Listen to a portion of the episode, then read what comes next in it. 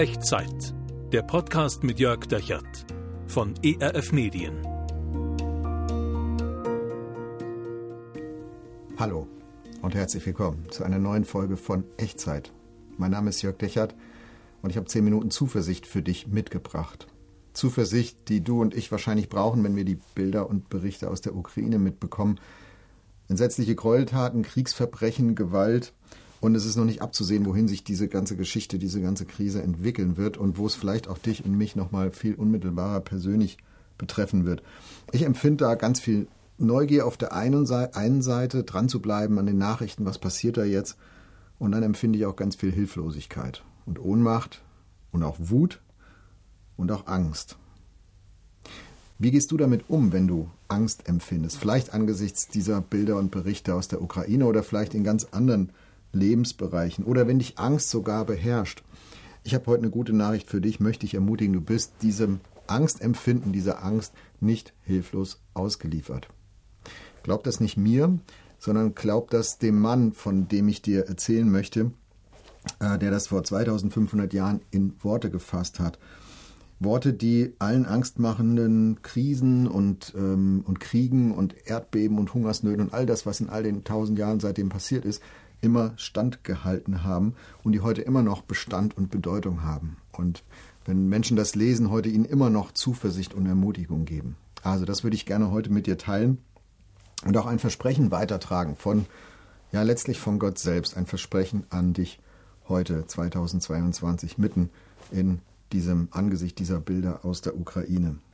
Die Worte, die ich, dir, die ich dich mit reinnehmen möchte, die stehen in Psalm 61 und ich lese dir mal nur drei Verse vor, Verse 2 bis 4. Höre Gott mein Schreien und merke auf mein Gebet. Vom Ende der Erde rufe ich zu dir, denn mein Herz ist in Angst. Du wollest mich führen auf einen hohen Felsen, denn du bist meine Zuversicht, ein starker Turm vor meinen Feinden. Und noch Vers 5. Lass mich wohnen in deinem Zelte ewiglich und Zuflucht haben unter deinen Fittichen.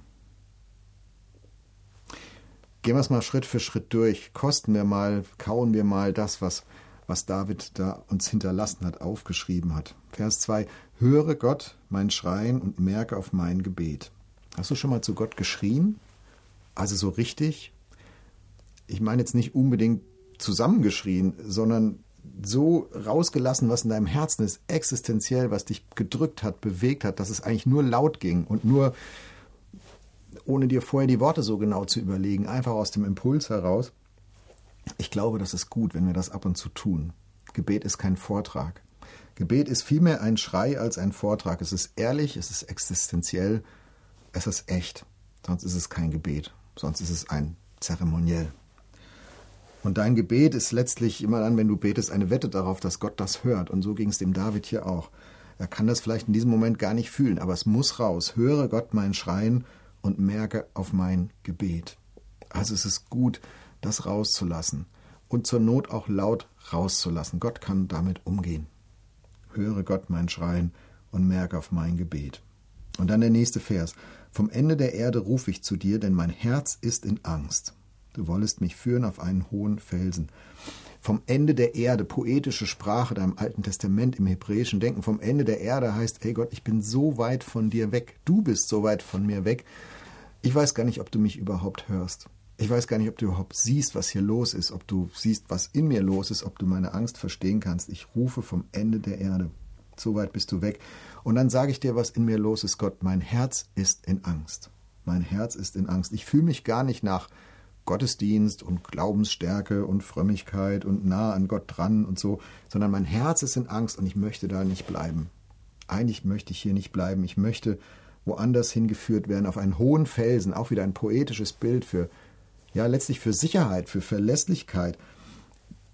Angst bedroht zwei Dinge, glaube ich. Es bedroht unser Sicherheitsgefühl und es nimmt uns auch die Perspektive, also dass wir sehen können, was morgen und übermorgen und überübermorgen sein wird. Unser Leben, unser Blick verengt sich, wenn Angst unser Herz beherrscht. Es verengt sich auf das, was ganz unmittelbar vor uns liegt. Vielleicht nur dieses eine Thema. Also vielleicht geht es dir mit dem Krieg in der Ukraine so, dass du, dass du nur noch das siehst und in den, in den Medien, in den Nachrichten, im Internet nur noch dich auf das Thema fokussierst, auch nur noch über das dir Sorgen machen kannst. Das ist, wenn Angst uns beherrscht.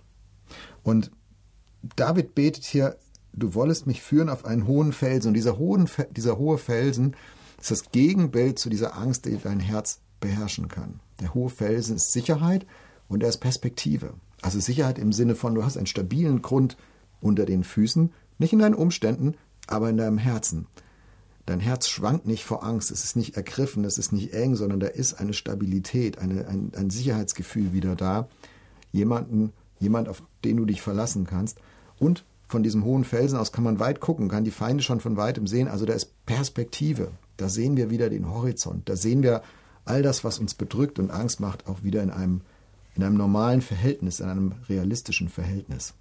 Also, vom Ende der Herde rufe ich zu dir, denn mein Herz ist in Angst, du wollest mich führen auf einen hohen Felsen. Denn, Vers 4, du, Gott, bist meine Zuversicht, ein starker Turm vor meinen Feinden. Also wenn Gott in deiner Nähe ist, dann sind deine Feinde nicht weg, dann ist das nicht weg, was dir Angst macht, aber du bist geschützt, mitten im Angesicht dieser Feinde. Gott, du bist mein starker Turm. Die Bedrohung ist nicht weg, aber da ist Zuversicht, da ist Mut, da ist Hoffnung im Angesicht dieser Bedrohung. Das ist das, was ich möchte und das ist das, was ich dir auch wünsche in diesen Tagen. Du bist meine Zuversicht, Gott, ein starker Turm vor meinen Feinden. Und dann, dann guckt David nochmal so ganz weit voraus. Vers 5. Lass mich wohnen in deinem Zelte ewiglich und Zuflucht haben unter deinen Fittichen. Nochmal zwei Bilder, ganz poetisch. Wohnen im Zelt und Zuflucht unter den Fittichen. Ähm, eigentlich sagt David, eigentlich Gott will ich mehr, als dass du jetzt meine Angst irgendwie wegmachst. Eigentlich will ich dich. Eigentlich will ich dich. Eigentlich will ich die Nähe zu dir, der Gott, der mich hört. Ich möchte bei dir bleiben. Ich möchte bei dir sein. Ich möchte wohnen in deinem Zelt. Ein Bild aus der halbnomadischen Kultur damals mit Gott in, im Zelt. Also, also nicht so ein Picknickzelt, sondern das heißt mit Gott in einem Haushalt wohnen. Mit Gott unterwegs sein durchs ganze Leben. Täglich, Alltag mit Gott zusammen verbringen. Ganz nahe sein. Mit Gott in einem Zelt wohnen. Und das zweite Bild, Zuflucht unter deinen Fittichen. Das ist das Bild von einer vielleicht von einer Glucke, die ihre Küken unter die Fittiche nimmt. Und da steckt ganz viel Schutz drin und Fürsorge ähm, und auch eine, eine, eine dauerhafte Fürsorge. Also Gott ist nicht deine Hotline in der Not, sondern der Schutzherr für dein Leben. Gott ist nicht eine Hotline für deine Not, sondern der Schutzherr für dein Leben. Das steckt drin in diesem Gebet von David. Also, was kannst du tun, wenn dich Angst beherrscht in diesen Tagen? Wende dich an den Gott, der dich hört. Und ich schlage dir vor, dass wir das jetzt gleich mal zusammen machen.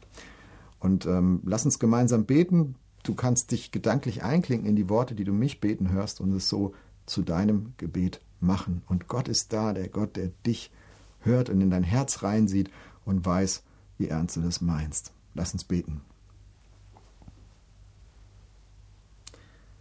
Gott, ich habe Angst. Und mein Herz ist in Angst. Und da gibt es so viel, was mir Sorgen macht und was mich umtreibt und manchmal beherrscht mich diese Angst sogar. Danke, dass du der Gott bist, der mich hört. Und ich bete mit David aus Psalm 61, Höre Gott mein Schreien und merke auf mein Gebet. Vom Ende der Erde rufe ich zu dir, denn mein Herz ist in Angst. Du wollest mich führen auf einen hohen Felsen. Denn du bist meine Zuversicht, ein starker Turm vor meinen Feinden. Lass mich wohnen in deinem Zelte ewiglich und Zuflucht haben unter deinen Fittichen. Amen. Hey, wie geht's dir mit der Angst? In welche Situation rein hast du das jetzt vielleicht mitgebetet, innerlich mitgedacht, dieses Gebet? Schreib mir gerne unten in die Kommentare oder per E-Mail an echtzeit.erf.de. Ich freue mich drauf, von dir zu hören.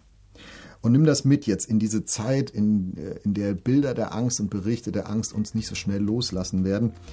Du kannst nicht verhindern, dass du Angst hast. Aber du brauchst nicht dagegen alleine anzukämpfen, wenn Angst dich beherrscht. Wende dich an den Gott, der dich hört. Immer wieder neu. Und er, er möge dich segnen. Der Herr segne dich und behüte dich. Der Herr lasse sein Angesicht leuchten über dir und sei dir gnädig. Der Herr erhebe sein Angesicht auf dich und schenke und bewahre dir, auch in der Angst deines Herzens, seinen Frieden. Amen. Das war Echtzeit. Zehn Minuten Zuversicht für dich. Der Podcast mit Jörg Dechert von ERF Medien.